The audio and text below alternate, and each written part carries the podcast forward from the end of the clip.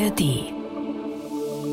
Moin, ich bin Maike Nielsen. Bisschen mehr Respekt. Dazu hat Hamburg heute aufgerufen. Es geht um Respekt im Straßenverkehr und da ist noch ordentlich Luft nach oben, haben uns viele von euch erzählt. Wird immer schlimmer. Das Verhalten bei Rot rüberfahren, entgegengesetzt der Einbahnstraßen. Die Leute halten sich überhaupt nicht mehr an Verkehrsregeln. Ich wünsche mir von allen Verkehrsteilnehmenden, dass sie sich rücksichtsvoll und äh, umsichtig verhalten. Ich wurde gerade eben schon fast wieder überfahren. Wenn Sie einen sehen und tatsächlich mal einen Fehler machen, dann äh, wird sich eher nicht entschuldigt, sondern eher rumgepöbelt. Ne? Das ist halt so der Zustand.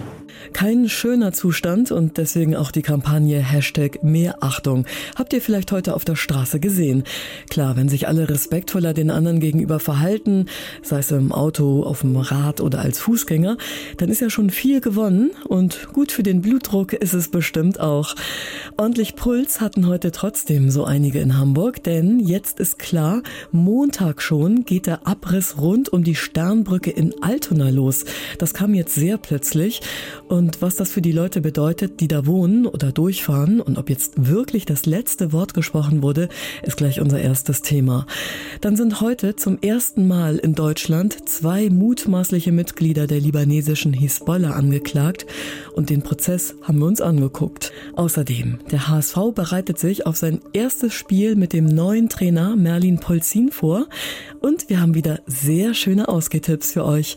Den 16. Februar haben wir heute. Freue mich, dass ihr dabei dabei seid. Der Tag, die Stadt, die Infos. Hamburg heute von NDR 90,3. Jetzt geht's auf einmal ruckzuck rund um die Sternbrücke in Altona geht's mit dem Abriss los. So also für alle, die die Gegend nicht kennen, die Sternbrücke, die ist da an der Ecke Stresemannstraße Max Brauer Allee, die läuft da so quer drüber und rund um die Sternbrücke sind mehrere extrem beliebte Musikclubs verstreut. Wagenbau war so ein Club, in den ich immer gern gegangen bin. Und genau der wird nun Montag schon abgerissen. Oliver Wuttke hat sich damit heute beschäftigt. Der Abriss der alten Sternbrücke ist ja nun schon seit Jahren hoch umstritten, vor allem weil der geplante Neubau überhaupt nicht ins Stadtbild passt, sagen die Kritiker, zu hoch und zu wuchtig. Warum wollte die Bahn den Entwurf denn trotzdem durchsetzen? Naja, erstmal geht es darum, dass überhaupt neu gebaut werden muss. Das war der erste Streit. Die Bahn sagt, äh, die Kasematten, wo zum Beispiel der Wagenbau unten drin war in diesen alten Gemäuern, das ist 130 Jahre alt, die Stahlbrücke selbst 100 Jahre alt, 900 Züge täglich müssen da drüber, fast der gesamte norddeutsche und Hamburger Fernverkehr hängt da dran. Das ist eben nichts, was noch für die Ewigkeit hält oder ertüchtigt werden kann. Das war so der erste Streit Neubau oder Erhalt und auch der ist noch nicht ganz ausdiskutiert.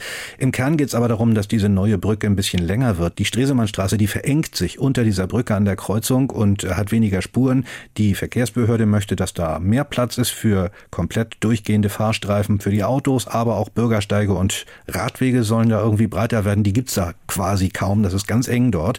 So, mhm. die neue Brücke wird also länger und dafür müssen Häuser weichen. Da sind dann auch die Clubs betroffen. Da sind andere Geschäfte betroffen.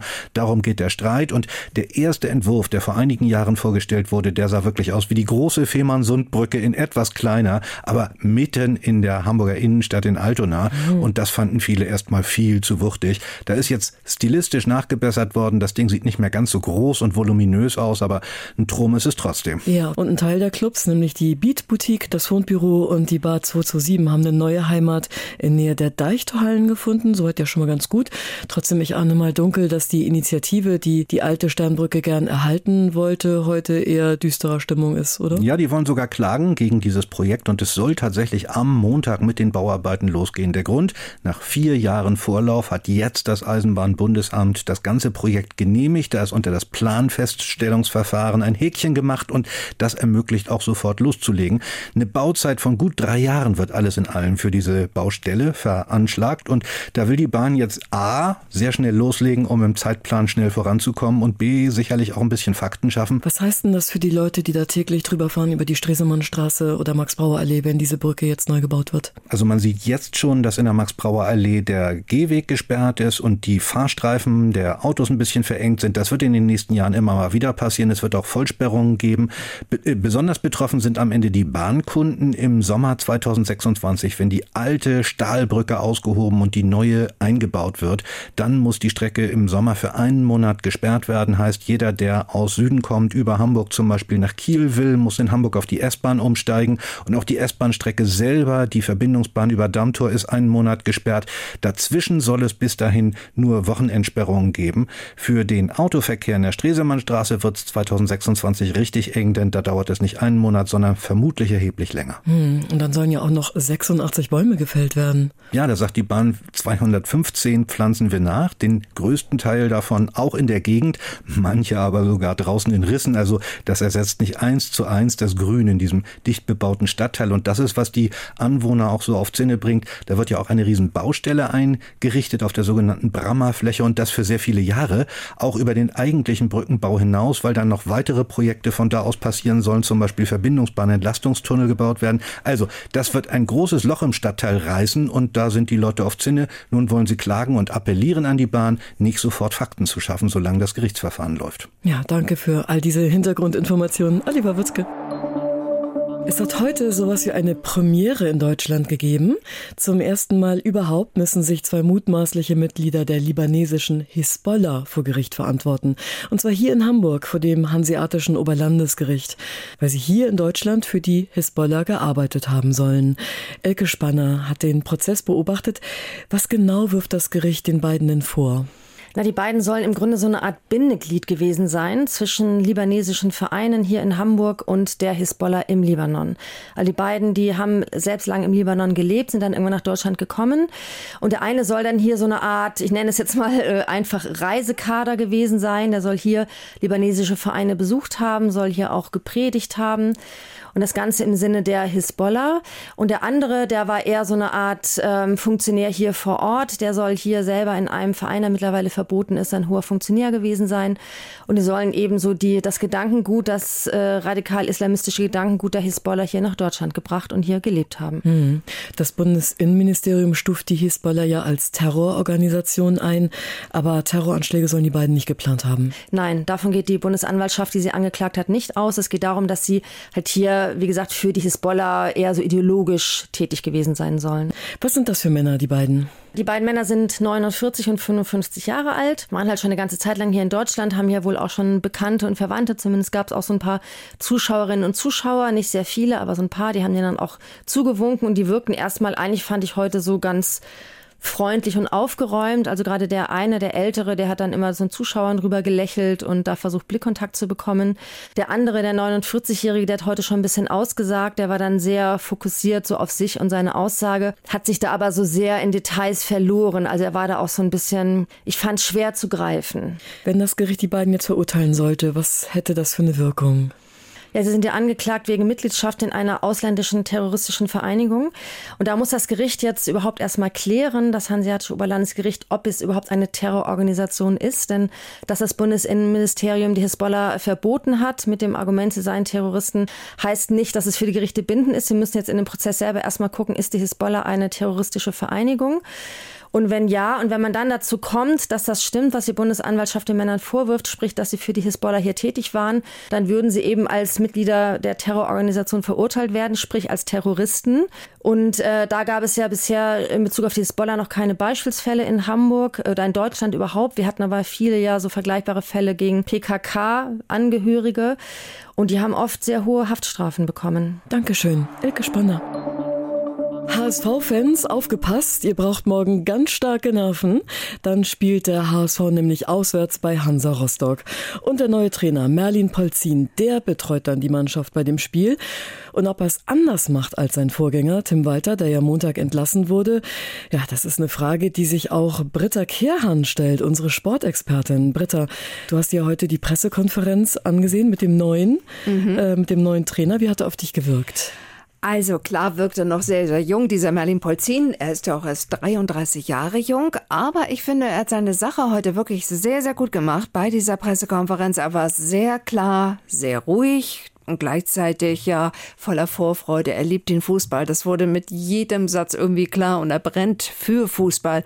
Es ist für ihn eine besondere Situation. Er, der Bramfelder Jung, der so viele Glückwünsche und Nachrichten bekommen hat, der sich selbst aber, auch das wurde deutlich, gar nicht wichtig nimmt. Jetzt ja, ging es für mich darum, mit meiner Familie, meinen engsten Freunden natürlich ähm, das Ganze auch zu teilen, weil es was Besonderes ist, aber dann auch allen klar zu machen, wir haben am Samstag ein Fußballspiel der ASV hat ein Fußballspiel und es ist, es ist nicht mein Spiel oder es ist jetzt nicht die besondere Situation, sondern wir gehen das Spiel an, dass wir das Spiel gewinnen und darum geht's dann. Hm, und es muss auch einfach gewonnen werden, um oben dran zu bleiben, um den Aufstieg nicht irgendwie aus den Augen zu verlieren. Darum geht es beim HSV.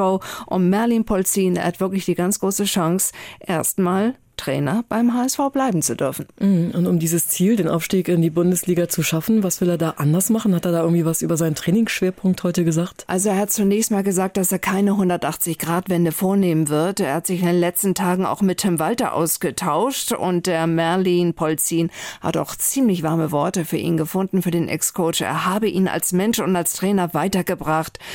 Aber klar wird Polzin auch was ändern. Er hat heute verwendet diesen Begriff Lust auf Defensive. Das war auffällig, hat er gleich zweimal genannt. Und das wird auch höchste Zeit beim HSV, wie ich finde, bei all den vielen Gegentoren. Und der Merlin Polzin sagt aber auch, wir wollen natürlich auch den Ball haben, wir wollen mutig auftreten. Er sprach heute in der Pressekonferenz, auch das war klar, immer von den Jungs. Also man mag sich da offenbar ganz gerne, er hat ein gutes Standing, das ist mein Eindruck. Und ich bin sehr, sehr gespannt, wie es ausgeht. St. Pauli hat es ja vorgemacht mit Fabian Hürzeler, da hat mhm. es geklappt und vielleicht geht der Merlin Polzin beim HSV einen ähnlich guten Weg. Ja, morgen sind wir schlauer, dann spielt der HSV gegen Hansa Rostock. Dankeschön, Britta Kehrhan. Jo. Es ist Wochenende. Da gibt es ja nicht nur Fußballspiele. Am Sonntag spielt ja auch St. Pauli gegen Eintracht Braunschweig, sondern auch andere schöne Veranstaltungen in der Stadt. Mhm. Und die attraktivsten, die hat unsere Kulturexpertin Annette Matz ja. gefunden. Annette, bei mich ein, wohin kann ich am Wochenende gehen? Ja, da versprichst du aber was, die attraktivsten. Also, äh, ich habe ja immer was mitgebracht auch. Ich habe ja immer was in der Tasche. Nicht nur, dass ich euch die Veranstaltung erzähle, sondern ich habe ja auch immer ein Tönchen. Das ich erraten muss. Ja. Oh, Spionage. James Bond. Ja, ganz genau. James Bond ist nämlich in der Stadt. Hier ist er. Mein Name ist Bond. James Bond. What? Ehrlich wahr. also, er ist in Hamburg, ist nur ein bisschen geflunkert. Das ist nämlich Dietmar Wunder. Mhm. Und Dietmar Wunder ist die Stimme von James Bond. Daniel Craig. Am Sonntag ist der nicht nur zu hören, sondern in der Elfi auf der Bühne auch zu sehen. Und da kann er so richtig zeigen, was er mit seiner Stimme eben noch äh, alles kann. Ich kann mir vorstellen, wenn ich die Augen zumache, dann denke ich, ah, wer, wer ist da auf der Bühne? Denke ich sofort an James Bond. Aber er liest aus einem echten Horrorklassiker Dr. Jekyll und Mr. Hyde. Und ich bin wirklich gespannt, wie das funktioniert. Äh, ob man wirklich nicht immer daran denkt, das ist James Bond da. In der Elfi am Sonntag 19.30 Uhr es gibt noch Karten, kosten 29 Euro. Mm, das klingt gut. Ich habe noch zwei Theatertipps in der Tasche. Im Schauspielhaus läuft noch die super erfolgreiche Antiken-Serie. Waren kaum Karten zu kriegen. Ja, damals im November ist das losgegangen. Hat man echt kaum Karten gekriegt. Läuft aber ja noch weiter. Sonntag ist wieder ein Teil zu sehen. Antigone diesmal. Und das Altona Theater spielt ja immer Bücher. Diesmal den berühmten Vorleser von Bernhard Schlink will ich mir auch noch angucken. Soll wirklich gut sein. Ab 29 Euro gibt es Karten. Am Sonnabend ist das. Und was ich noch entdeckt habe, und das habe ich wirklich noch nie entdeckt, mhm. jedenfalls nicht in der Fabrik, es gibt eine Kaffeeshow. Oh. Ja, und ähm, in der Fabrik in Altona, äh, da erfährt man alles über Anbau, Herkunft oder die Zubereitung von Kaffee. Und es ist schon echt so gut wie ausverkauft. Das heißt, irgendwie ist das ein Thema. Parkkarten gibt's aber noch. Fabrik am Sonntag 14 Uhr, knapp 28 Euro. Und sag mal, warst du äh, schon mal auf einer Kopfhörerparty, Maiken? Äh, ja, tatsächlich, vor Jahren zum Tanzen. Vor Jahr, genau, vor Jahren zum Tanzen. Genau, ich war, ich habe mir das, ich habe das auch mal gesehen, aber alle Kopfhörer waren besetzt und mhm. ich konnte keinem einen ent, entreißen. Gibt's das denn jetzt wieder? Ja, das gibt es und zwar im Knust um 23.30 Uhr, es geht ziemlich spät los äh, am Sonnabend, aber wenn wir so lange durchhalten, 23.30 Uhr im Knust. Äh, Karten gibt's ab knapp 10 Euro. Kopfhörerparty mit Oldies und Hip-Hop und Pop. Also man holt sich ja immer, die mhm. haben ja unterschiedliche Farben, man holt sich dann den Kopfhörer da, äh, je nachdem, was man gerne hören will. Ja, und dann tanzt man und man hört halt nur alleine die Musik. Das ja, genau. Und jeder tanzt cool. zu einem anderen Rhythmus. Genau, genau. Ja, das ist super witzig. Ja, super da freue ich mich drauf. Ja, Dankeschön, Annette. Sehr gerne. Wenn ihr aber irgendwas Schönes unternehmen wollt und dafür über die A7 fahren müsst, dann ja, kleines Problem. Die A7 wird ab heute Abend 21 Uhr wieder voll gesperrt und zwar zwischen den Anschlussstellen Heimfeld und Volkspark. Das ist notwendig, um eine Verbindung zur A26 zu bauen. Und die Sperrung dauert bis Montag 5 Uhr. Und die Infos zu heute findet ihr wie immer in unseren Shownotes. Montag ist Ole Wackermann an dieser Stelle wieder am Start. Ich wünsche euch ein entspanntes Wochenende. Bis bald. Tschüss. Hamburg heute von NDR 90,3. Wir sind Hamburg.